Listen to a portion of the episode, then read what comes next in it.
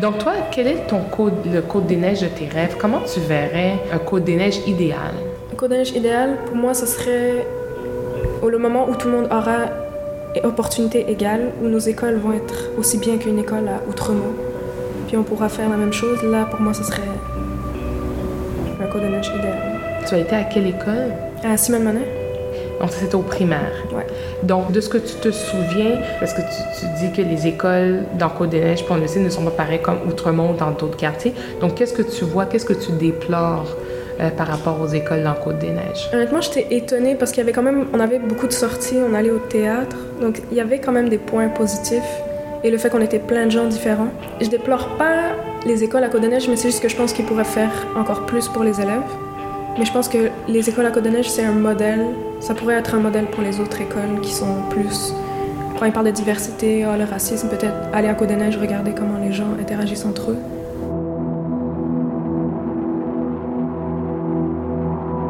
Because of the sports, we realize coordination is getting better, especially this Kent Park. It's getting better. Everybody is getting involved in the uh, sports. Uh, the more violent is getting out, crime is getting less, and people get to know each other because of the sports. The kids know each other. But now, after they leave, they turn 18, nobody cares about them anymore. So we want to have a program that keeps them. They can have a scholarships. They no longer you they will be useful for for something.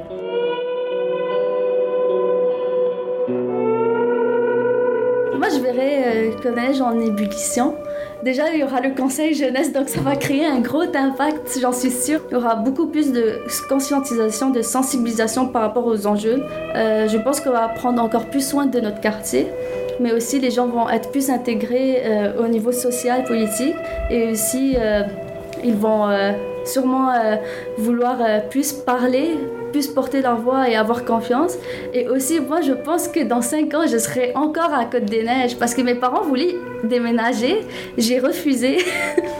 parce que j'adore ce quartier et le fait que j'ai vécu toute ma vie ici et que toutes mes amies ont grandi aussi dans ce milieu, j'ai un sentiment d'appartenance. J'ai cette envie de, démontrer comme quoi Côte des Neiges, c'est pas aussi pauvre que vous le pensez, c'est pas aussi ghetto, c'est pas seulement euh, des gens euh, qui, ne s'intègrent pas, qui ne travaillent pas, c'est totalement faux. Puis surtout que c'est pas là où il y a le plus de gangs de rue et je pense pas que pour maintenir ce stéréotype, faut le déconstruire au contraire. Zainab, Coach Bonnie, Dina. Ces trois résidents et résidentes de Côte-des-Neiges donnent le ton à ce dernier épisode.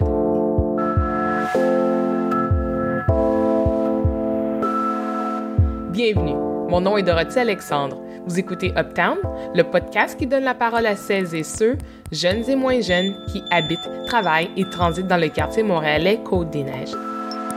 Dans le septième et dernier épisode de ce documentaire audio, je vous partage les rêves et aspirations de quelques-unes des personnes qui se sont confiées à mon micro au cours de l'année 2017.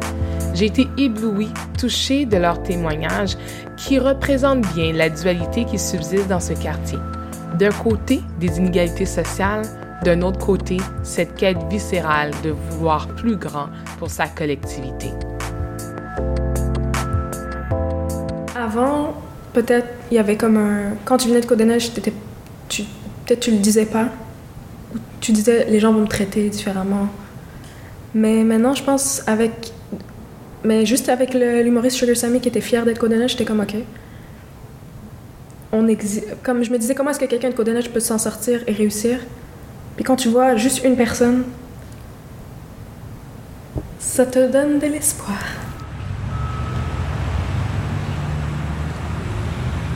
Est-ce que vous, vous avez des gens qui vous inspirent à rêver justement? Ouais, il y a Sugar Sammy qui là à la voix, justement, j'allais à la même école que lui, mais ça c'est un sur combien? Mais moi je suis pas motivé par être humoriste et tout. Peut-être que lui il a réussi dans ce domaine-là parce qu'il le pouvait, mais c'est un talent ça aussi. Pour savoir écrire, pour savoir faire rire du monde, c'est pas facile. Ça c'est parler de talent, mais moi je te parle en études et tout. Tout le monde a les mêmes opportunités pour étudier. Donc euh, moi j'ai jamais vu quelqu'un réussir euh, d'ici avec les études et tout, parce que c'est cher aussi. Il y, a plein, il y a plein de gens qui n'ont pas assez de moyens pour payer les universités. Il y en a lui qui était là-bas, qui a eu l'opportunité d'aller à une autre université, mais ils lui ont dit 30 000 dollars par année. Ça, c'est chaud. Mais c'est ça, c'est c'est juste les opportunités. Là, il faut nous donner plus d'opportunités.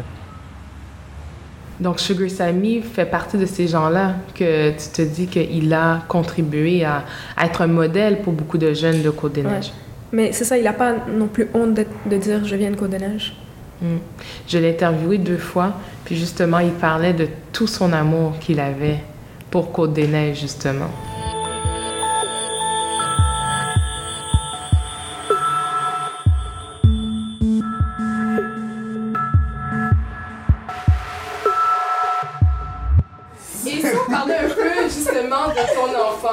T'as été à l'école, t'as grandi dans Côte-des-Neiges. Non, moi je veux parler encore de ce sujet-là.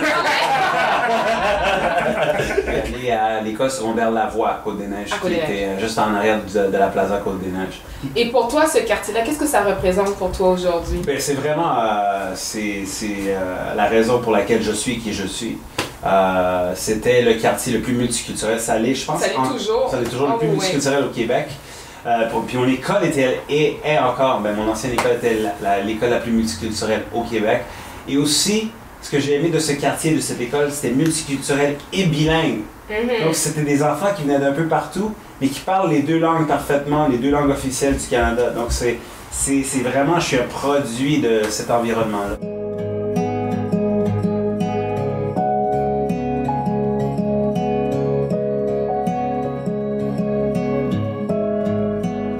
Cette entrevue avec Sugar Sammy, je l'ai réalisée en mars 2012, soit il y a déjà plus de six ans. À l'époque, j'animais bénévolement l'émission En musique et en mots au sein d'une station de radio montréalaise. Mon objectif était fort simple, soit celui de faire rayonner les talents et l'engagement des jeunes hommes et femmes issus de la communauté haïtienne, car à l'époque, j'étais consciente que nous n'avions pas beaucoup de modèles dont on faisait la promotion dans nos grands médias. J'y suis donc restée de 2010 à 2014 afin de poursuivre cette mission. C'est notamment dans ce cadre-là que j'ai rencontré Sugar Sammy, puisque j'étais amenée également à couvrir certains événements socioculturels au sein de notre métropole. Tout au long de notre entretien, Sugar Sammy s'est longuement attardé sur ce quartier qu'il chérit tant, mais également sur l'impact des professeurs qu'il a eu à côtoyer. Je me rappelle, il y avait une prof c'est tellement étrange. Elle me sortait toujours de la classe pour deux raisons. Parce que numéro un, je faisais toujours des blagues. Puis numéro deux, je parlais toujours en anglais puis en français en même temps. En même temps. Puis elle m'a dit, je à un moment elle m'a dit, tu sais, si tu continues de même, ça va mener nulle part. J'espère qu'elle va lire un journal, c'est ça. toi, ce moment-là, est-ce que ça a eu un impact sur toi? Est-ce que tu... Ben, non, ça c'est une prof en particulier, mais il y en mhm. avait plein d'autres, la majorité qui m'encourageait beaucoup, beaucoup, beaucoup. Parce que quand tu encourages le talent de quelqu'un, tu dis Ah, j'aime ce que tu fais, écoute, un jour ça va mener quelque part. Ben là, l'enfant va dire il y a des possibilités, puis il va continuer à faire des recherches pour faire ce qu'il veut. Puis ça va, ça, va lui donner le, comme le pouvoir mental pour aller le faire, continuer à le faire. Mais si on dit Ah, c'est mauvais, fais pas ça, ben là, l'enfant parle parce qu'il pense qu'il y a des conséquences tout de suite. En réécoutant cet extrait, je ne peux m'empêcher de sourire. Sugar Sammy, l'humoriste, était dans mon studio afin de faire la promotion de son tout nouveau spectacle, son premier one-man show qui s'intitulait You're Gonna Rire. Pendant quatre ans, il a sillonné le Québec afin de présenter ce spectacle en franglais, donc en français et en anglais. Et il a réussi son pari. 421 représentations à guichet fermé, 372 000 billets vendus. Sa 421e et dernière représentation dans le cadre de cette importante tournée lui a permis d'attirer une foule record de 115 000 personnes lors d'un grand événement extérieur dans le cadre du Festival Juste pour Rire. Fier de ses origines indiennes, Sugar Sammy parcourt le monde. Il est présentement en France au cours du printemps 2018 il parle anglais, français, hindi, punjabi. Par contre, malgré tous ses succès, il se rappelle encore de Côte des Neiges. Son message à la jeunesse Il faut voir grand, il faut rêver.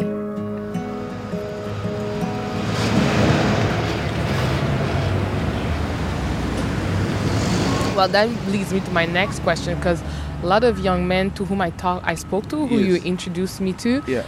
their dream is to become professional soccer players. Yes. And obviously, not everyone is going to be able of to course. make it. So, what do you teach them about that? Every each person have a long dream, which is what everybody has what they think is it will be better for them.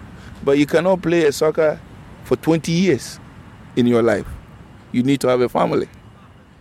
And today, the soccer will lead you to some variety of so many opportunity. Today, he was here, Abdul. You see him. Abdul, today, he's doing his master's because of the soccer. He got a scholarship. And I said, okay, today I just asked him, I said, so now after you finish your classes, uh, your, your master's, he said, yeah, I'm gonna, I already have the job. I said, you already have a job, huh? He said, yes. He said, the three jobs already, uh, they already offer me a three job, but I have to do my master's first. I said, congratulations. Six years ago, if you tell Abdul to go to university, can he go? No. But because of the soccer that he has it on his feet, some school give him an uh, opportunity to give him a scholarship. He finished, now he has a taste again to do his master's. Uh, I'm proud of that. For my effort of job that I did here, Ali become now, Ali is an engineer of uh, airplane. I feel proud. Yusuf now is working with Bell Canada. He has his own restaurant now. He works with Bell Canada. He has his own restaurant. I am proud of that. Mahdi is working with the Revenue Canada. He's a big man over there in the office over there. Last time I went to his office, he's wearing a suit, and I get shocked. Uh, you wearing a suit? He said, Yeah, coach, I'm wearing a suit. I'm a, I'm a revenue man now. I work for Canada. And I said, How you feel? He said, Thank you very much. I meet them so many offices. One he wants to be a, now he become now is another Mohammed now is a doctor. He moved to Winnipeg again. He's a fully doctor. We, we, can we raise a doctor on this Kent Park? I can't believe it.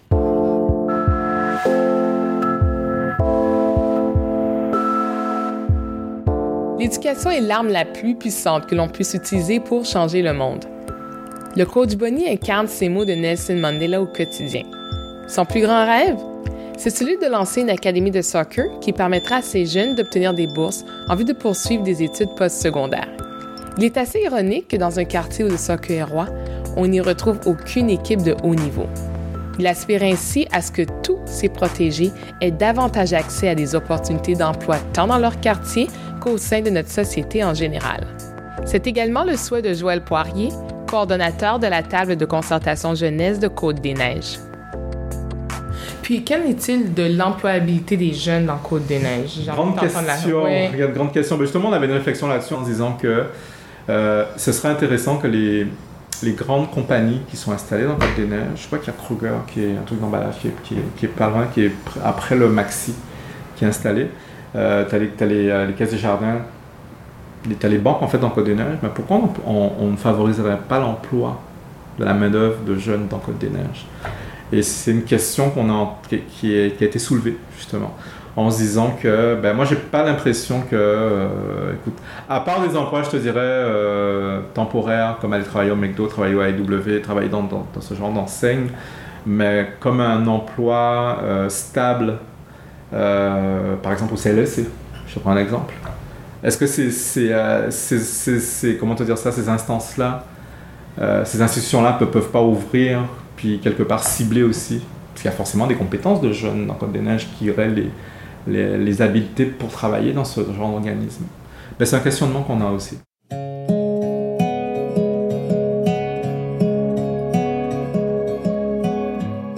Lucien, en fait, c'est un, un, ami d'enfance. C'était mon voisin qu'on habitait sur la rue Bourrette, juste ici.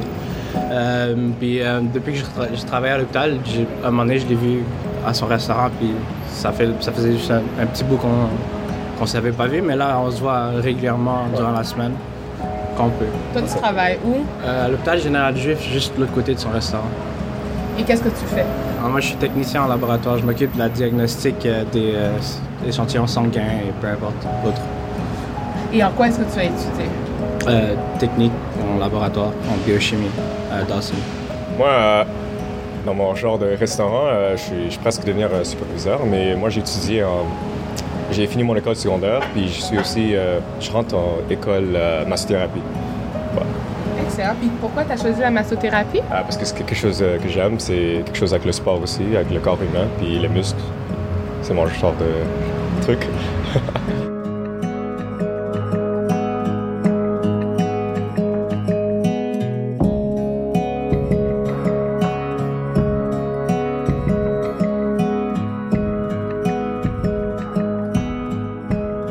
c'est intéressant ce que tu as dit tout à l'heure. Tu as dit AIW, McDo, ses enseignes.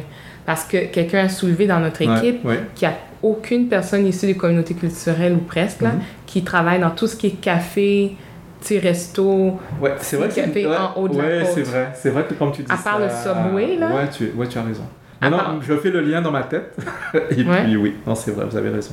Parce que bon, faut regarder aussi que tu as une... Euh, ben, as les universités dans Côte-des-Neiges, tu as, tu as, enfin, tu as l'UDM, tu as HEC et tout. Donc c'est aussi une population de passage dans Côte-des-Neiges, mais qui va peut-être trouver des emplois aussi au haut de la côte.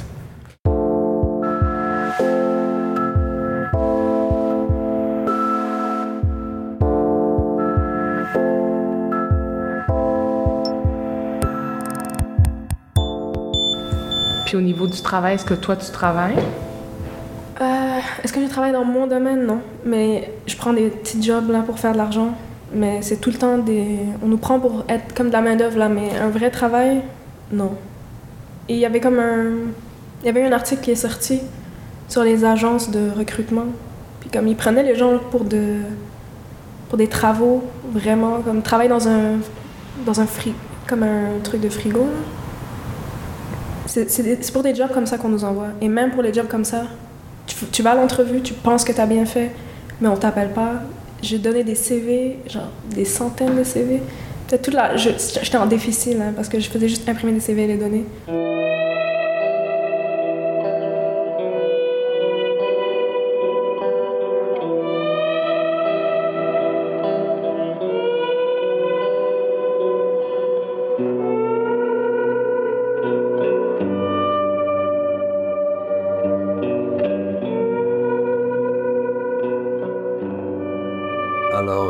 Juste pour euh, faire une petite précision par rapport à mon nom, euh, qui d'ailleurs je pourrais affirmer que c'est un exemple, euh, un premier exemple d'intégration. Oui, à Côte-des-Neiges, c'est vrai. J'habite le même quartier d'à peu près 30 ans et même la même rue. alors, dans les premières six semaines, un mois et demi, euh, j'ai travaillé énormément, euh, énormément avec un crayon et des bouts de papier, parce que j'avais des choses à dire, à dire j'avais des choses à exprimer, alors j'ai dessiné tout en m'achetant un abonnement pour circuler chaque jour partout à Montréal pour pouvoir comprendre. C'est quoi, c'est qui, c'est pour qui, c'est pourquoi? Je me posais tant de questions et j'ai essayé de trouver les réponses. En, dessinant, je dis peut-être c'est le cas que j'essaye de commencer par euh, essayer de publier les dessins. Je parle toujours de mes dessins humoristiques, qui ne sont pas des caricatures, qui sont des petits poèmes, des petites philosophies, qui sont un humour de qui te fait penser et qui essaie de changer en bien les choses.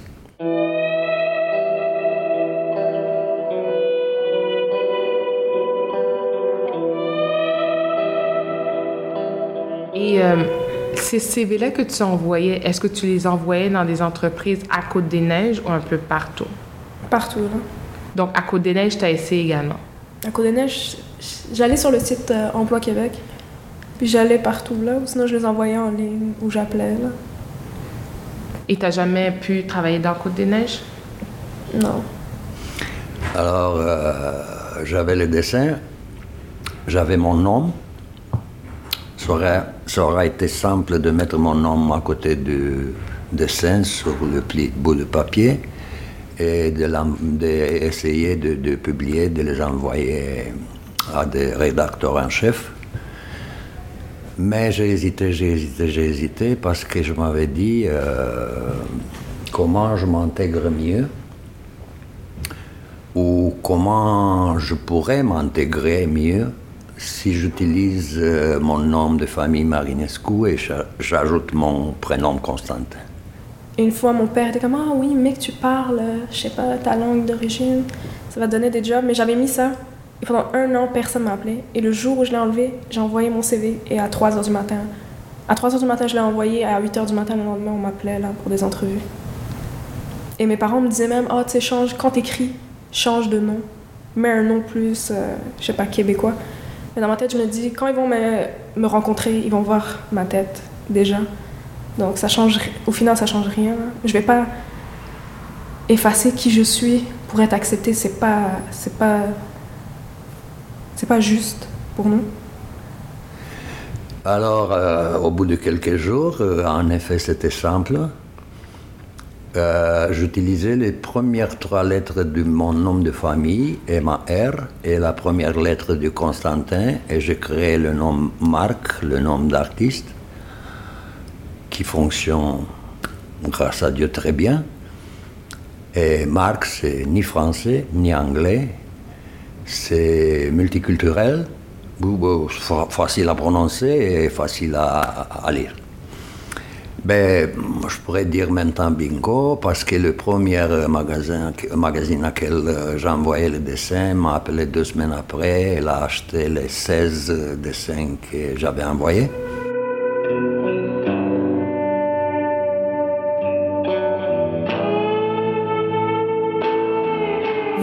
L'un des secrets de Marc Marinescu Constantin. En Roumanie, il est donc né Constantin Marinescu. Sa décision de se créer une nouvelle identité reflète les réalités des personnes nouvellement arrivées au Québec dont le nom rime avec obstacle à l'employabilité. Le septuagénaire a pu s'intégrer facilement au sein de sa nouvelle société d'accueil. Il a notamment été nommé citoyen d'honneur et a reçu le titre de grand citoyen de l'arrondissement Côte-des-Neiges Notre-Dame-de-Grâce en raison de son engagement dans le quartier, plus particulièrement dans le jardin communautaire Châteaufort on y retrouve près de 150 jardiniers et jardinières issus de toutes les origines. Zainab, quant à elle, miroite un avenir plus incertain sur sa terre natale. Des fois, il y a des domaines que c'est sûr que tu auras une job. Tout ce qui est relié à la science, ou infirmier, ou docteur. Mais si tu es dans les arts ou quelque chose comme ça, où tu veux faire ta propre entreprise, il y en a beaucoup qui parlent d'aller à l'extérieur. Et moi-même, je pense à aller à l'extérieur. Où ça à l'extérieur? Peut-être juste commencer à faire en anglais, parce qu'on voit qu'en français, il n'y a rien. À l'école, on ne nous prépare pas vraiment à ça. Tous les profs sont blancs, ils ne nous préparent pas au, à la réalité de, OK, comment t'approches une maison d'édition ou une boîte de production. Il n'y a pas de ça. Et même pour quelqu'un de racisé, on te dit pas c'est qui qui sera le plus ouvert à toi, où faudrait que tu ailles. Alors moi, à l'école, j'ai profité d'écrire ce que je voulais. J'avais la liberté, mais je me rends compte que dans la société, peut-être que je suis trop directe et on n'aime pas ça. Ou sinon, on va me rediriger. On m'a redirigé à je sais pas combien de personnes. Ils nous voient comme un risque, alors que ce serait un marché qui est quand même inexploré. Il n'y a pas de... Il a aucun, je pense, auteur... Il y en a des auteurs racisés, mais est-ce qu'ils disent vraiment... Ils ont la liberté d'écrire ce qu'ils veulent? Moi, je pense pas. Et toi, sur quoi tu as envie d'écrire? Euh, je vais commencer en te demandant sur quoi est-ce que tu écrivais ou quels étaient les propos que les gens disaient que euh, tu étais trop direct? Ils n'ont pas besoin de le dire, je le, je le sens. J'écrivais des textes. Le racisme, c'est pas vraiment le sang de mon texte, mais ça fait partie de notre vie à nous de tous les jours. Et j'avais écrit un texte qui portait sur le racisme. Et la prof était comme, ah, on va faire une discussion là-dessus, mais personne parlait. Tous disaient, ah, je suis pas qualifiée pour parler de ça, je sais pas parler de ça. Mais alors, il y a personne qui parlait. Alors, j'écrivais des textes. Moi, je veux m'améliorer. Mais on dirait qu'il y a personne qui, veut, qui est prêt à, hmm. à s'engager avec moi et travailler avec moi. Parce que tu abordais des sujets tabous, entre autres, dans notre société. Est-ce que pour toi, le racisme existe dans Côte-des-Neiges? Ouais. Mais juste, si tu regardes le logement, le travail, même les écoles, tu peux pas dire que c'est comme le racisme n'a aucun rapport là-dedans. Parce que même peut-être s'il y a des blancs en Côte-des-Neiges, peut-être qu'ils vont envoyer leurs, les enfants dans d'autres écoles du quartier, mais pas dans nos écoles. Dans d'autres quartiers. C'est ça, dans d'autres quartiers.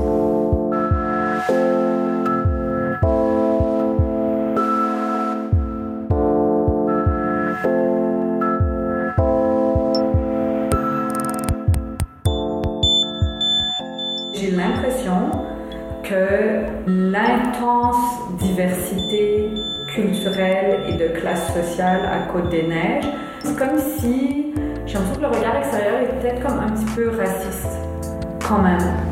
Puis genre, ah, il y a comme plein de, Pakistanais, de Chinois, euh, d'Algériens, là c'est comme tout mélangé, leur devanture d'épicerie, de, c'est pas toujours propre, nanana. Tu sais, comme, j'ai l'impression que de l'extérieur, les gens voient que c'est un peu comme, euh, comme si c'était un peu le bazar Côte-des-Neiges, tu sais.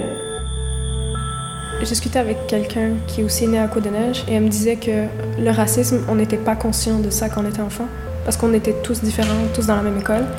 Et c'est quand tu essaies de rentrer, comme tu vas au secondaire ou tu veux avoir un travail, c'est là qu'on te rappelle, on te dit qui tu es. Puis dans la tête des gens, c'est loin aussi, pour une raison que je m'explique vraiment pas, parce que c'est comme dans un trou pour eux, là. C'est pas euh, NDG adjacent Westmount, c'est pas euh, adjacent à Plateau, c'est pas Rosemont adjacent Plateau, c'est comme adjacent à rien. Moi-même, je savais pas vraiment d'où je venais. Et à l'école, c'est la prof qui était comme, ah, demain, on va demander à tout le monde. Puis moi, je savais pas. Là, je suis allée demander à mes parents. Ils me disaient, oui, on veut du Maroc. À quoi ressemble le drapeau? Là, ils m'ont dit une étoile. Puis le lendemain, j'ai pointé à la madame un drapeau avec une étoile, mais c'était le Vietnam. À un certain moment, au mes débuts ici, on parlait beaucoup, beaucoup de multiculturalisme. Je vois très bien que dans les dernières années, euh, presque le mot est en train de disparaître du vocabulaire. Je trouve pas ça normal. Quelque chose se passe. Quelque chose se passe point de vue racisme, de plus en plus dans les derniers deux, trois mois. Euh, je ne pourrais pas mettre le doigt sur qu'est-ce qui se passe, parce que c'est très compliqué à comprendre. Je dirais que les politiciens ont, je ne sais pas pourquoi, ont de moins en moins le temps de rencontrer les gens ont de moins en moins le temps d'organiser des, des, pas des débats, des causeries, de, de faire jaser du monde, euh, d'offrir un café, s'asseoir et bavarder. Autrement dit, pour comprendre, il faut connaître. Pour connaître, il faut que tu vois ou que tu écoutes. Je peux dire que je connais des Roumains qui ont des voisins depuis 25 ans, même corridor, même étage, avec qui ils n'ont pas changé cinq mots, jamais. Il y a une façon ici de, d'avoir une vie commune et il y a aussi une façon de se isoler royalement. Je trouve que on doit trouver vraiment une voie de milieu pour pouvoir, euh, pour pouvoir vraiment partager des biens publics en commun. Et le premier bien que je pense qu'on doit partager, c'est la culture.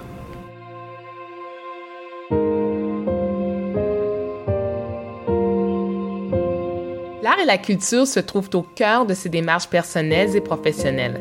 Sa passion pour les biens culturels est contagieuse, le rayonnement de ses réalisations dépasse nos frontières. Intéressant, intéressant que euh, tu as mis le micro euh, sur un coin d'une table entre nous deux. Euh, j'espère que cette jolie enregistreuse très humoristique, parce que ça lui a possédé énormément de chevaux, euh, c'est les poivres. Euh, ça personnalise un peu le radio, bravo, bonne idée. Et ça te fait, je suis certain, de travailler avec beaucoup de plaisir. Oui. Euh, qu'est-ce que je veux dire par rapport au coin de table où tu as mis l'enregistreuse C'est que cette table, c'est moi qui l'ai fait. Dans quel an c'est écrit là-bas? 1996 Oui. 96.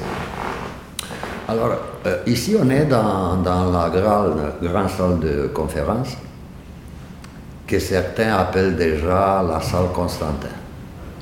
C'est moi qui l'ai conçue.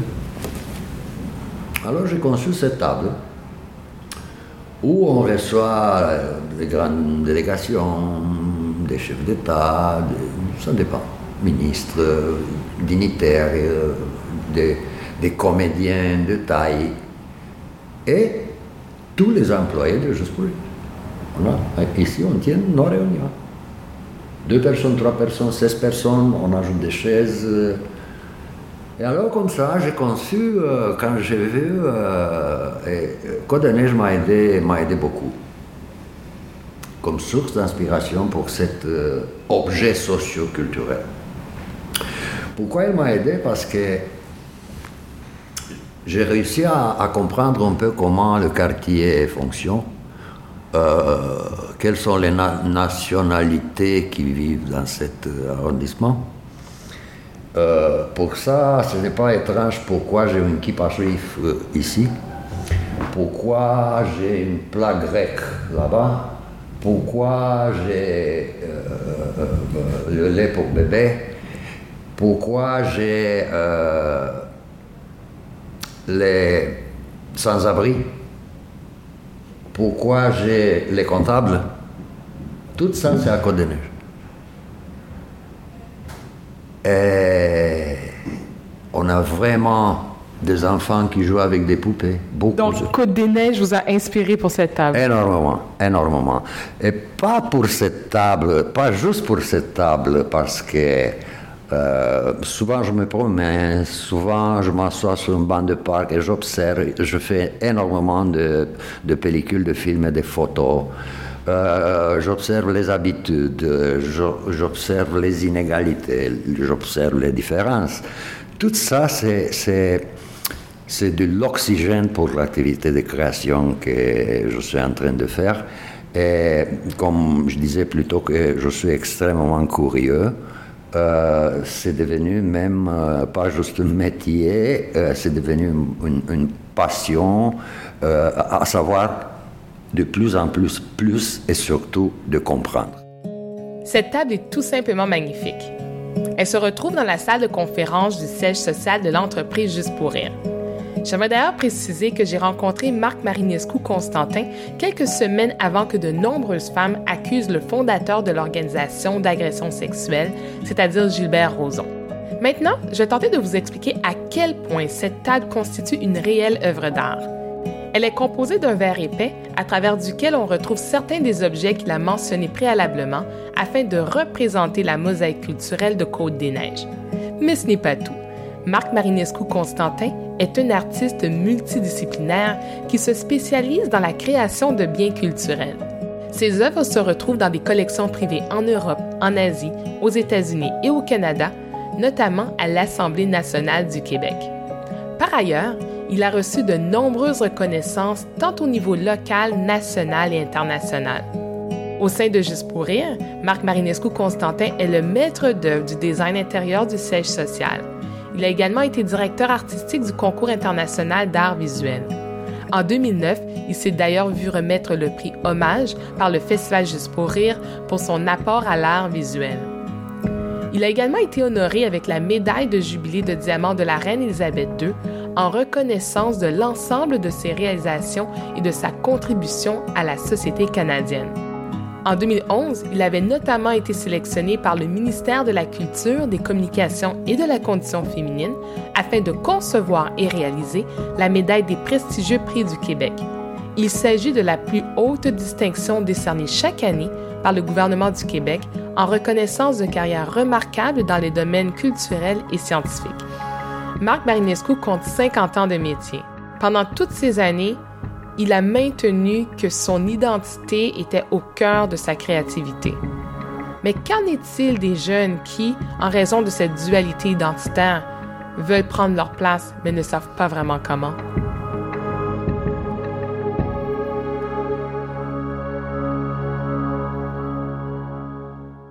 Est-ce qu'il y a un clash générationnel entre les parents puis votre génération à vous qui voulez euh, être ici, vous euh, impliquer, etc. Donc, comment ça se passe au niveau familial? Ben, c'est sûr que mes parents aiment pas que... Je me... Avant, j'étudiais en biologie. Alors, je devais être... Euh, Tout le rêve de tous les parents, c'est que ton enfant devienne médecin ou quelque chose comme ça. Là, j'ai... Quand j'ai quitté, je leur ai même pas dit. Parce qu'ils me... me montraient que si tu quittes, là, tu sors d'ici, blabla, c'est fini. Mais je l'ai fait secrètement, là. J'ai changé de programme, puis ensuite, je suis allée leur dire. Et eux, ils me supportaient financièrement. Alors là, j'étais comme, je suis prêt à quitter l'école, à travailler pendant un an juste pour payer toutes mes affaires. Mais finalement, ils ont juste accepté la décision, là. Donc, ouais, il y a un clash. je dirais que oui, il y a un clash. Mais il y a un clash comme entre nos parents et entre les gens de ici. On, dirait que, je sais pas, je me sens comme on est des bâtards aussi, là on ne sera jamais accepté dans, ce, pays, mais même dans notre pays, on est des Canadiens là-bas et ici, on est des étrangers. J'ai également abordé la question identitaire avec Dina. Née au Québec de parents originaires du Liban, elle étudie présentement la maîtrise en sciences politiques à l'Université de Montréal.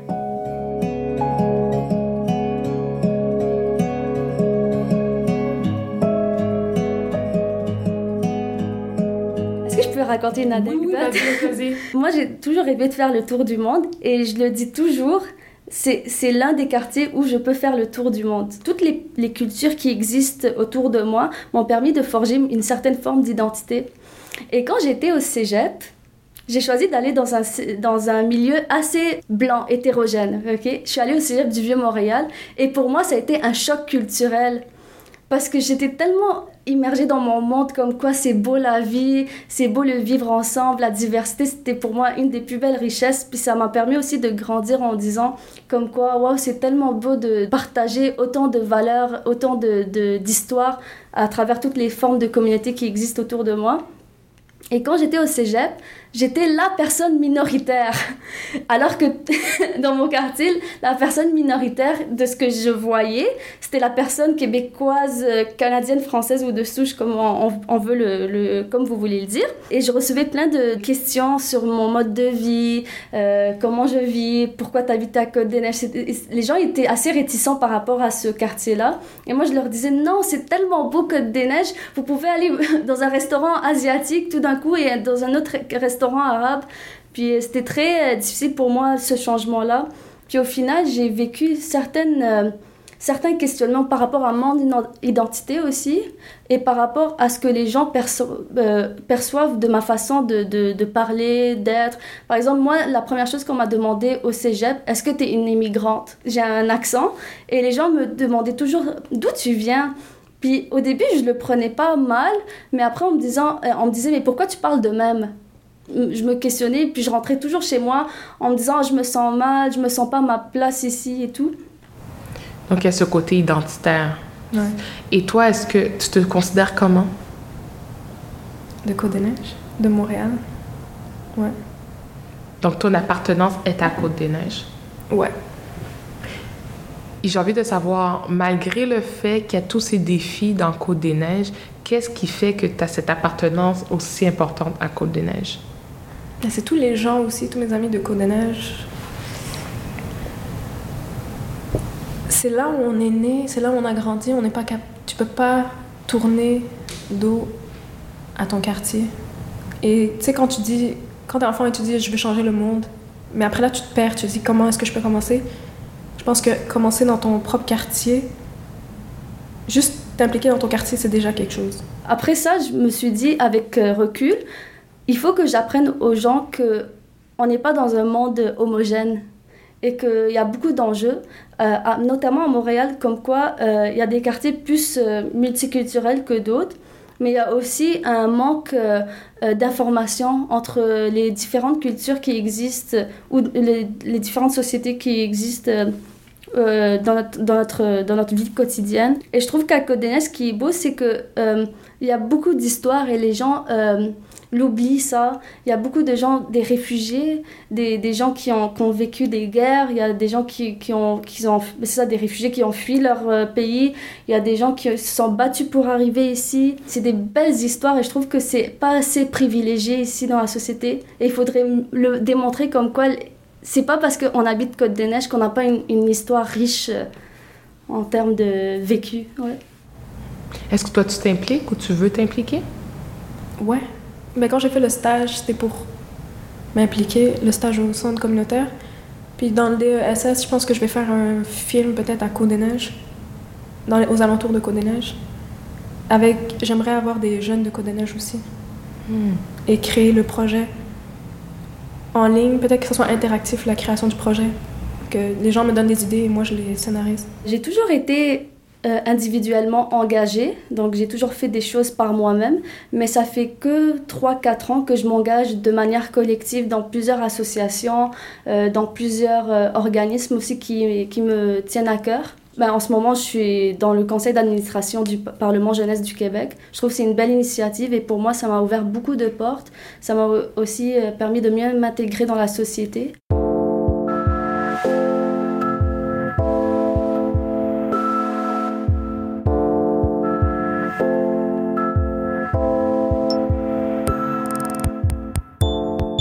Le Parlement jeunesse du Québec est une simulation parlementaire non partisane qui vise à permettre aux jeunes québécoises et québécois âgés de 18 à 25 ans à apprendre les rouages de la démocratie québécoise. Ainsi, du 26 au 30 décembre, ces jeunes se réunissent à l'hôtel du Parlement de Québec pour reproduire le fonctionnement de l'Assemblée nationale. Ils défendent ainsi leur point de vue, ils sont appelés à voter pour ou contre des projets de loi qui sont entièrement rédigés par leur père. C'est super intéressant parce qu'on cherche toujours à, débattre sur des enjeux polémiques, mais à la fois stimulants pour euh, les jeunes. Et notamment, c'est cet élément-là qui m'a permis de mieux comprendre la société, mais aussi de mieux comprendre comment euh, la démocratie ici fonctionne. Le Parlement jeunesse, ça m'a donné l'envie de, m'engager collectivement parce que j'ai vu des, petits, des personnes, des personnes, des jeunes qui, qui faisaient des, des, choses et qui m'ont permis de dire oui, on, on, a le droit de rêver, oui, on a le droit d'avoir cet espoir qu'on peut faire quelque chose, même si on vient de tel, tel milieu ou autre. Donc, euh, c'est ça qui m'a donné l'envie de, de, montrer aussi à mes, à, à mes pères, à, à, ma famille, à des jeunes qui, qui, avec qui j'ai grandi que c'est pas parce que tu viens de tel milieu que tu ne peux rien faire, tu as le droit de rêver. Qu'est-ce que tes parents ont, ont dit ou comment ont-ils réagi lorsqu'ils ont su que tu ouais. te là-dedans? Donc, au début, pour eux, il faut savoir, le bénévolat, c'est pas quelque chose qui est très euh, commun dans leur, euh, dans leur euh, culture, ben, dans, leur, dans leur pays aussi. C'était pas quelque chose de très valorisé. Et quand moi j'en ai parlé, j'ai dit je veux m'appliquer. Au début, j'étais réticent. Ils m'ont dit, mais trouve-toi un travail avant, soit payé pour faire quelque chose au lieu de faire quelque chose gratuitement. Mais je leur ai dit, c'est cet élément-là, ça va peut-être me permettre de faire par la suite un travail que je vais aimer. Ça va me permettre aussi d'avoir plus de connaissances. Euh, ça va me permettre aussi de, de mieux, euh, euh, mieux m'épanouir, de faire un, un, une forme de empowerment. Parce que ça m'a permis beaucoup de choses. Je ne veux, veux pas me mentir, mais le Parlement jeunesse, juste le fait de, de l'écrire sur un CV, c'est quelque chose de, de, de, Pour certaines personnes, ça m'a permis d'avoir un emploi. Donc, euh, ouais. Quel type d'emploi as-tu déjà occupé? Ben, euh, ça fait deux étés que je, je, je travaille au ministère de l'Immigration du Québec. Donc, euh, moi, quand j'ai eu mes entrevues, ils m'ont dit c'est quoi le Parlement jeunesse? Et j'ai commencé à leur expliquer. Et ça se peut que ça, c'est des petits points qui, qui me permettent d'avoir eu le, le poste que j'ai obtenu.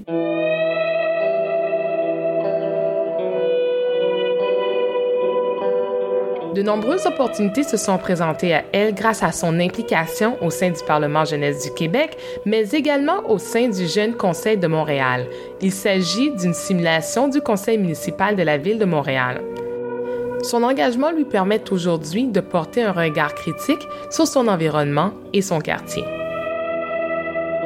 Je veux pas euh, être péjoratif, mais euh, j'ai toujours eu euh, cette, cette, idée comme quoi, moi-même, j'ai toujours dit que les gens à Côte-des-Neiges ne comprennent pas assez les enjeux. J'entends moins parler, par exemple, d'un enjeu à Côte-des-Neiges que du même enjeu, mais à Montréal-Nord. alors que c'est les mêmes enjeux, c'est juste qu'il n'y a pas cette à mon avis, il n'y a pas cette volonté-là de, de le démontrer. Et à quoi est-ce que tu attribues ça?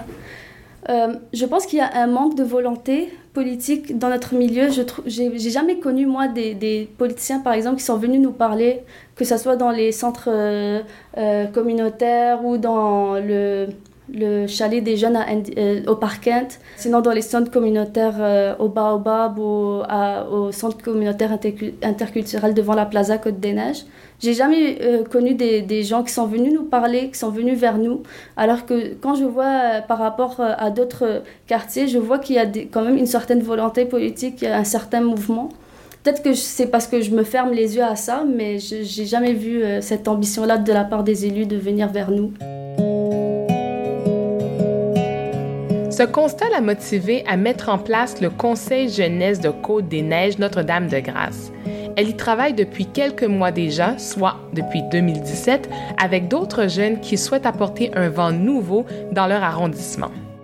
D'où ça part, c'est que euh, moi j'ai connu un garçon au Conseil jeunesse de Montréal, c'est une simulation non partisane aussi. Et c'est un très bon ami à moi du cégep. Il m'a dit Ah, Dina, euh, il y a un conseil jeunesse à Verdun et je trouve que tu ferais une bonne personne pour euh, mettre ce projet en place à Côte-des-Neiges. J'ai dit Ah, pourquoi pas Au début, j'étais gênée. Mais après ça, je me suis dit Ça, c'est peut-être l'élément qui peut faire changer les choses et qui peut rapprocher les jeunes aux élus et permettre un, meilleur sentiment d'appartenance à Côte-des-Neiges, une meilleure sensibilisation aux enjeux qui existent à Côte-des-Neiges, notamment envers la jeunesse.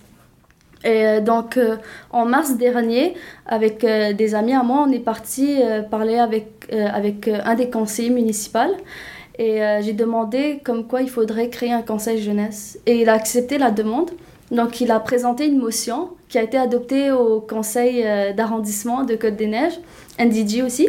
Et depuis ce temps-là, on essaye de construire ce projet-là et il va bientôt être mis en place. Ce que moi j'aimerais faire, c'est de, rassembler les différentes personnes, les différentes des jeunes d'issus de différents milieux, mais aussi de différentes communautés, pour être représentatifs de la société de Côte-des-Neiges NDG, mais aussi pour euh, offrir les différentes perspectives d'un seul enjeu, par exemple. Puis aussi, je voudrais euh, des jeunes, pas seulement euh, des universités, mais aussi des, jeunes euh, du secondaire qui veulent mieux comprendre la société, mieux comprendre le fonctionnement du, du, palier municipal aussi. Et c'est sûr que là, j'ai pas de grands enjeux en tête par rapport à la jeunesse à Côte de Neige et NDG, mais c'est sûr que c'est un projet d'équipe. Ça va pas se faire seulement par moi ou par une, une autre personne, mais ça va être vraiment euh, des discussions, des, partages et des échanges d'idées. C'est ça le but du Conseil jeunesse, c'est qu'on écoute la voix et la parole de chaque personne, parce que chaque, chacune compte. Ce projet rassembleur donnera une voix à une quinzaine de jeunes âgés entre 12 et 35 ans qui pourront porter leurs revendications sur la scène municipale. Sidina est interpellée par l'engagement en matière de gouvernance, à l'instar de Marc Marinescu-Constantin, c'est à travers l'art que Zainab veut s'impliquer dans la société. Elle propose ainsi des enjeux sur lesquels les jeunes du quartier pourraient se pencher. Qu'est-ce que tu vois qui manque dans le quartier? J'ai l'impression que soit on prend un truc comme trop théorique ou sinon on leur. C'est des jobs de, OK, de la main-d'œuvre. Ou pour les enfants, c'est quelque chose de sportif peut-être comme le développement durable ou quelque chose artistique aussi. C'est quelque chose qu'on n'a jamais vu vraiment à Côte-des-Neiges. Donc, c'est de sortir un peu des sentiers battus, de, ce qu'on présente habituellement. Est-ce que toi, il y a des, euh, des exemples de projets, d'initiatives euh, à Montréal ou ailleurs dans le monde qui t'inspirent et que tu te dis, euh, il me semble que ça, ça pourrait bien fitter à Côte-des-Neiges? Ben, hier, dans les nouvelles, il y avait une école où je pense qu'ils plantaient des trucs, des arbres et tout. Ils faisaient de l'élevage d'animaux et tout. Peut-être que ça, ça serait intéressant dans une école primaire. Puis ça mettrait un peu de verdure à côte de neige, là où c'est juste des, briques.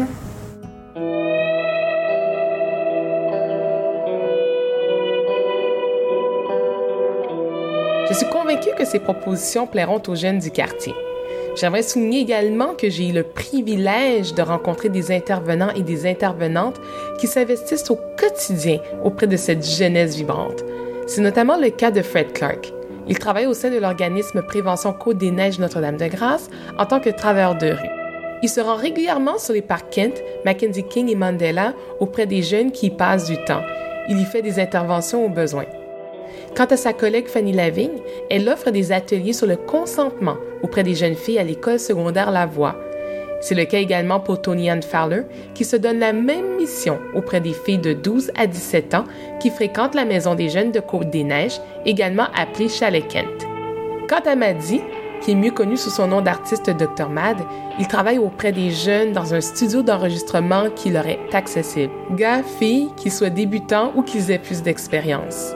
C'est certain qu'il reste beaucoup à faire dans Côte des Neiges, mais les gens qui sont présents, en dépit des ressources humaines limitées et du manque de financement, font la différence.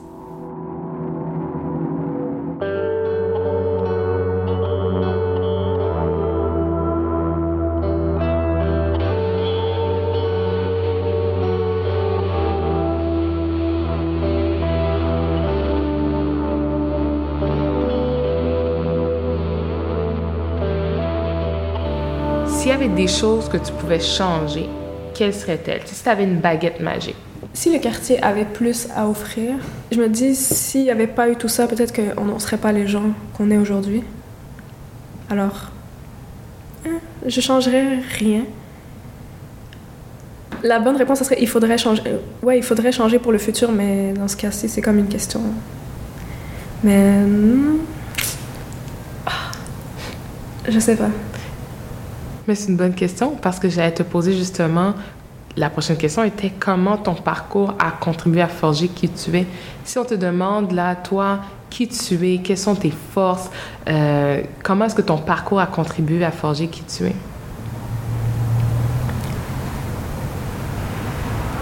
Peut-être que ça fait qu'on est plus persistant, ou on est. même si ça. On travaille pour notre rêve, peu importe, on va continuer, même si on nous dit non. On est habitué à ce qu'on nous dise non. Et ça, peut-être, on va créer nos propres trucs entre nous, là.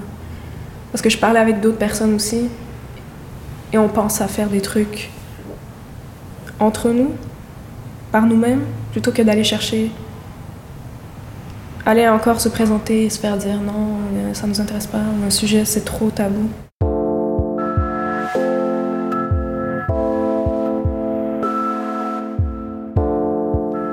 Voilà déjà sept épisodes pendant lesquels je vous ai fait traverser Côte-des-Neiges. Ce quartier, je le connaissais un peu, un peu beaucoup même, mais je vous dirais que de rencontrer une cinquantaine de personnes sur le terrain m'a permis de grandir, m'a permis de réaliser à quel point, au sein de notre société montréalaise et québécoise, des disparités sont criantes, que des gens quand même rêvent. Des gens rêvent à un quartier qui leur ressemble, un quartier qui prendra sa place au sein du Québec, du Canada, du monde également. Ces hommes, ces femmes, jeunes et moins jeunes, nous démontrent à la lumière de leur témoignage qu'il est important de donner une voix à tous et à toutes, aux plus démunis, à celles qui sont aux marges des marges des marges de notre société. En conclusion de ce podcast, j'aimerais vous partager en rafale quelques-uns des rêves, quelques-unes des aspirations de ces gens qui m'ont fait confiance, qui se sont confiés à mon micro. Thinking about one of your youth who said he stopped dreaming. What do you want to tell him? Because you know what? Once this podcast comes out, he's the one who said that you were like a father to him. You, he said so many beautiful things about you. And I was so shocked. I was so sad when I heard him saying, you know what, I stopped dreaming uh, about the fact that me, you know, I cannot go further in soccer because I don't have the field, but I want my baby brother to be able to come on this field. So, what do you want to tell him as a message that I'm going to address to him on the podcast so that he can start dreaming again? Well, as long as he's still living, he shouldn't stop dreaming. As long he's still living, and a human being, human race is still living, he shouldn't stop dreaming. Because then, if he stop dreaming, then he's out of society. So him saying he's stop dreaming, he has to restart his dreaming. Now he's boosting because he has the people that hold his hands to show him where to go and what to do. We're there for them. And we're going to be there for them. They said if your father or your mother is still living, you're still young. You never grow up. If one of your relatives is still living, you're still a child. Don't think you grow up, even though you're 100 years old and your parents is still living. One of your parents will live, even though they're all gone. You still have a memory of how when you were a child. So you're still living, you're still a young. You never grow up. Nobody grow up till the day you pass. So he shouldn't stop dreaming. There's something there for him or her. We keep saying him, him, him. No. Girls too. Because there was a three girls here that I coach. One father told him not to play, but I still fight. And now the kid get a scholarship to one of the school in the US over the soccer. So for girls, for you are also important yes, to take yes, care of. Yes, yes, yes, yes. According to some verbs, they said if you educate a man, you educate individual. But if you give a woman, educate, if you educate a woman, you educate a nation.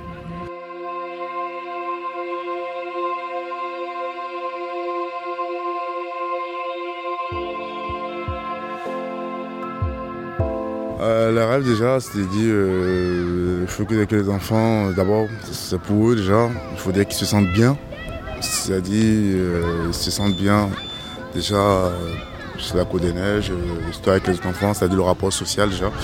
Ça va intégrer avec les autres enfants, parce que ça sert à rien d'aller habiter une zone résidentielle. euh, On voit le voisin, on voit juste le voisin une fois toutes les semaines.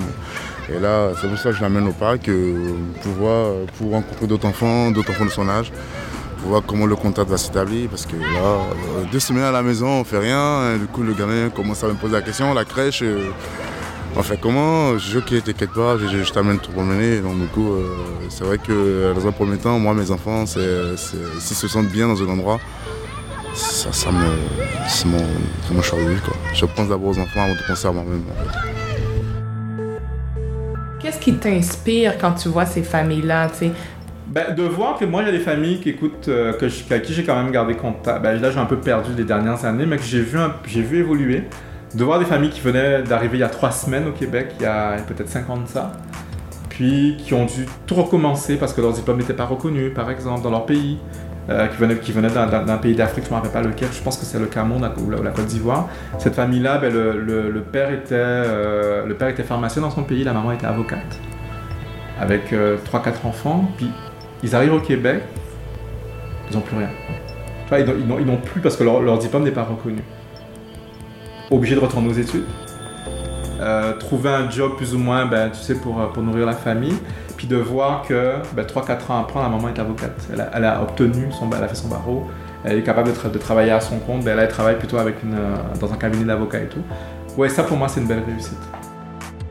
My vision for Codenage for myself, I would like to own a, a property in Codenage to put my business, but it's actually hard to own a property in Codenage on a commercial basis because most of the commercial buildings in Codenage are owned by people from many years ago as well as generations. So, and it is a Codenage is a hot commodity right now with all the metros and the high gas prices. So many people are not selling. Uh, so you know, I hope to buy a building one day in Codenage for my business, but it's visible. It's, it's possible, but right now I, do- I don't see any. Mhm. But uh, I'll still try. My dream is that this this this quartier stays intercultural. That like the black people, the brown people don't get pushed out. That like you know this because there's so much beauty that is here, and it's not only because it's this is a green space and you know we're, we still have that contact with nature, but also to the people, the smells, the sounds, and it's like just you know like you know when it's Eid, like you know when like you know when school's out and like it's just like that that that sense of community where you see people out is visible you smell it you, you hear it and it's just a joy that i feel like a lot of people of color living in this area have. Like everyone's so diverse but everyone is like you know you go one block and there's a jewish community you go the next block there's a west indian community you go the next block and it's you know so, like like asian and it's just just a diversity and i just really hope for d'Ivoire that that that's not seen as a weakness and that you know because people's idea of cleaning up a town and you know taking away all the ma and pa's all like the people that have been here for a long time their their hard work and maybe putting a starbucks there like that in this world where this place is going it seems like on a capitalist view it's better but my hope and like dream for Côte would be that it would still um, things are going to still be accessible to those who are living here. Pour synthétiser, vraiment, je pense que ce qui manque, c'est de mieux définir ces genres de clusters, de noyaux de vie, de s'intéresser à avoir des services suffisamment proches, de, de là, il y a comme une, je trouve qu'on ne reconnaît pas l'étendue du territoire, là, ou alors qu'il n'y a pas de budget, mais en tout cas, il faudrait des services plus. Il faudrait qu'il y ait comme la bonne diversité et richesse de services par noyau de vie, puis après qu'il y ait soit des, organismes, en tout cas des initiatives qui soient mises en place pour créer des liens entre ces différents euh, milieux de vie, puis il faudrait plus de visibilité autour de ces initiatives, qu'elles soient mieux diffusées. De mon point de vue, le Parken est un haut lieu, d'une certaine façon, un lieu important euh, dans la partie du bas des Neiges. Euh, au-delà des questions des, aménagements physiques, disons, c'est que c'est un lieu qui a une qualité d'usage, à mon avis, assez importante. Quoique ça peut générer aussi parfois des conflits d'usage quand c'est un lieu qui est très fréquenté. Puis je pense qu'il y a beaucoup de besoins dans ce quartier-là en termes d'infrastructures, un peu de parcs et d'espaces verts et tout ça. Ça fait que c'est un lieu qui est très utilisé, qui est très sollicité, euh, mais c'est un, un, lieu extrêmement important pour les gens qui y résident. Je pense qu'il y a beaucoup de gens qui le fréquentent. Euh, donc, de mon point de vue, c'est un lieu très, très important dans ce secteur-là de Côte-des-Neiges. Je dirais plus de restauration, parce qu'il y a des coins qui sont... Tu sens que c'est vraiment ancien, qui sont vraiment... Euh, pas en bon état et on dirait qu'il a le laisser aller parce que c'est Côte des Neiges parce que beaucoup de gens disent que c'est un quartier qui est pas voilà donc euh, je pense qu'il faut rénover Côte des Neiges rénover euh, genre les, les infrastructures pas les voilà One last thing, if you had something to say to someone who's never been to Côte des Neiges, what would it be? I'd say come to Côte des Neiges, you'll be pleasantly surprised at the diversity of culture, of people, how friendly the people are. On this particular street, Victoria, there's a restaurant for every culture you could think of. There's a Vietnamese restaurant. Beside it, there's a Sri Lankan restaurant. Beside here, there's a kosher restaurant. There's a kosher bakery. There's a Sri Lankan restaurant. There's a Jamaican restaurant. There's a many cultures, many restaurants. It's a nice place to see. We have um, Mount Royal in the area. We have many other parks within the area, many different cultural events taking place, which you'd be happy to see.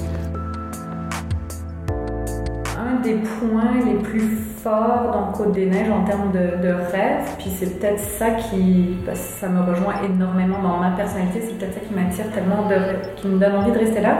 Je pense que c'est vraiment la liberté. C'est comme tu peux faire ce que tu veux, je pense, à Côte des Neiges, j'ai l'impression. Comment est-ce que tu compares ton début au cégep et ensuite quand tu as quitté? Donc au début c'était très difficile parce que c'est ça, je venais pas de ce milieu, j'avais aucune euh, amie ou aucun ami qui, qui, ont décidé d'aller à ce cégep là.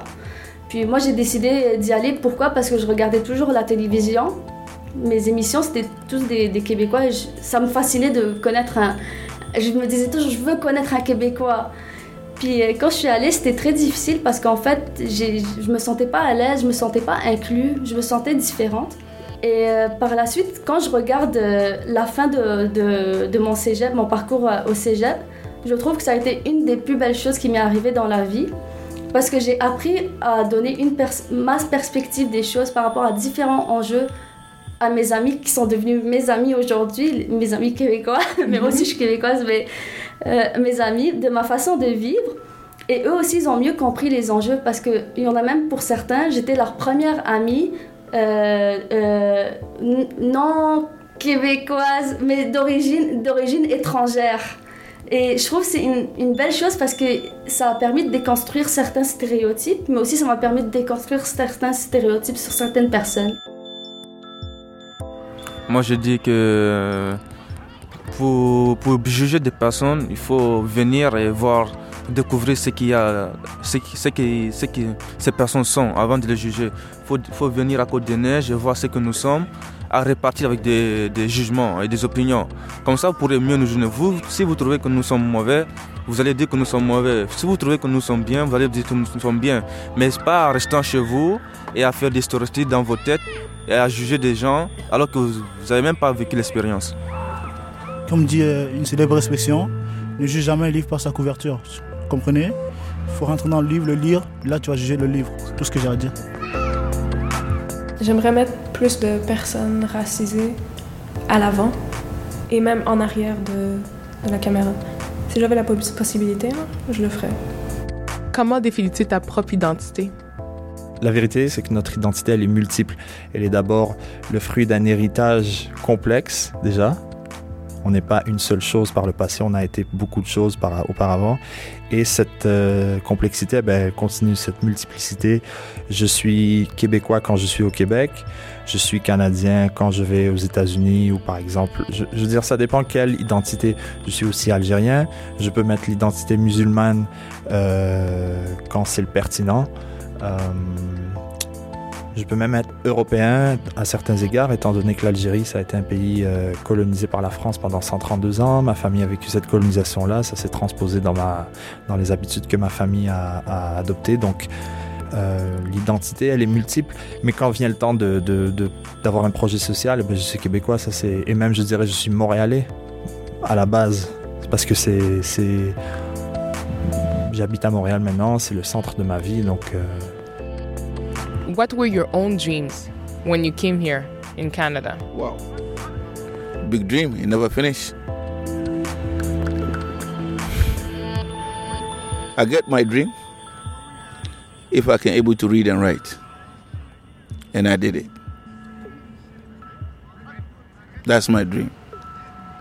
And because of that, I did build a hospital clinic back in where I came from. He came from Canada. Thank Canada. Thank you. Thanks Canada for what they did for me. You built a hospital? Yes, I have a clinic now. In Ghana? In Ghana. They train the nurses. They training the nurses. Before having the baby eh, back in Ghana, in the community that I came from, eh, you hardly count the kids who went to school. But today, because of that, I give half of side to study and half is a clinic. And I'm still building another one. Came from Canada. This money I didn't take it from no charity, from my own sweat work. Thank Canada. That's what I could tell. I thank them. You give one, you get thousand, and the millions is coming, and I believe so. And I want the kids over here too get benefit of my, myself. I volunteer myself to give them what they want, maybe what they need. But they will, what they want is going to come from them. But I'll give them what they need now. Come from you, all of you journalists. Uh, come for you. It's going to come from your program, Maison du Jeune, Montreal, Canada, politicians. I thank all of them for keeping us safe. For them to listen to us. That's what I could tell you. Quels sont vos rêves pour ces enfants-là et ces familles? Euh, je dirais qu'ils aient une, une identité à eux ici, qui, qui soit que chacun se sente chez eux, bon, parce qu'on est non seulement euh, ici clientèle immigrante, je dirais, mais même ailleurs, puis même pour, les Québécois de souche, euh, qui fassent partie de la société. C'est euh, arrêter d'être des exclus, arrêter d'être autour d'eux, arrêter de gêner d'aller se promener sur Saint-Laurent ou au Mont-Royal, qui est un sentiment d'appartenance à la société québécoise dans l'ensemble, puis qu'on soit un peu au nous, au on. C'est des bébés là, qui s'en viennent. Puis si ces petits-là puissent être un nous général puis complet, euh, je veux dire que moi, la part ça, au final, si on réussit ça, c'est comme mon Dieu, on va être les plus forts de la terre, ça serait merveilleux.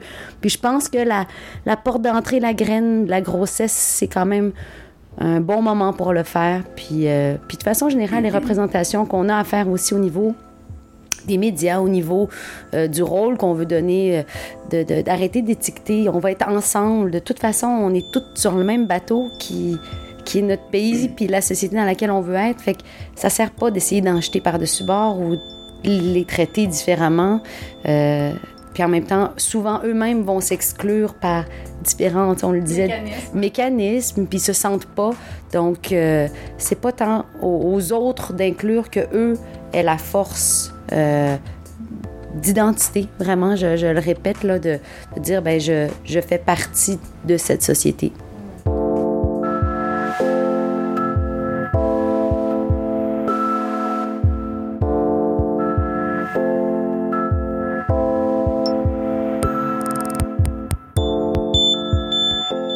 Nom est Dorothée Alexandre. Je vous remercie d'avoir été à l'écoute d'Uptown le podcast, un documentaire audio de sept épisodes qui porte sur Côte des Neiges. J'espère sincèrement avoir contribué à changer votre regard sur ce quartier à Montréal. N'hésitez pas à communiquer avec nous via notre site web uptownlepodcast.com ou même à nous inviter à poursuivre cette conversation dans votre quartier au sein de votre communauté.